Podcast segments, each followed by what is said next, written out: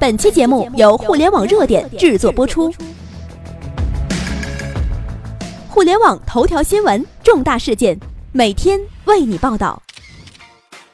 欢迎来到互联网平台。那今天呢，我们来跟大家分享的是，刚刚乐天正式宣布倒闭。这一刻终于来了，来的比想象的快得多。北京时间二零一七年九月十五号，乐天正式宣布将出售在华的所有超市。因为在中国业绩十分惨淡，不堪巨额亏损，乐天决定退出中国市场。消息一经公布，整个韩国都震动了。韩联社领头的各大韩国媒体都纷纷头条报道：受萨德报复折磨，中国乐天玛特将被出售。要知道，在前几日，乐天还声称绝不放弃在华业务。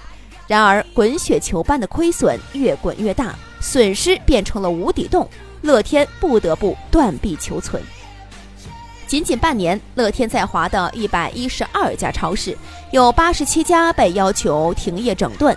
除了责令停业整顿以及乐天主动关闭的乐天在华营业的超市，仅仅只剩十二家，并且这十二家的营业额暴跌百分之八十。据数据显示，乐天每月营业额损失高达一千亿韩元。二零一七年上半年，乐天已经亏损了高达八百三十亿韩元，折合人民币接近五亿。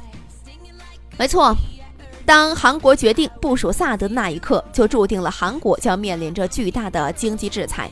中国的民众是友好的、热情的，但我们是有底线的。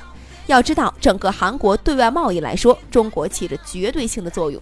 什么韩国化妆品、韩国非主流明星、韩流之风都依靠着中国市场，离开了中国市场，这些什么都不是。中国有一句老话叫做“朋友来了有好酒，豺狼来了有猎枪”，我们绝对不允许吃着我们的饭还砸着我们的锅。中国群众的力量是无比强大的，韩国显然是小看了，他们觉得给点蝇头小利，中国民众就会妥协，就会被利益所驱使。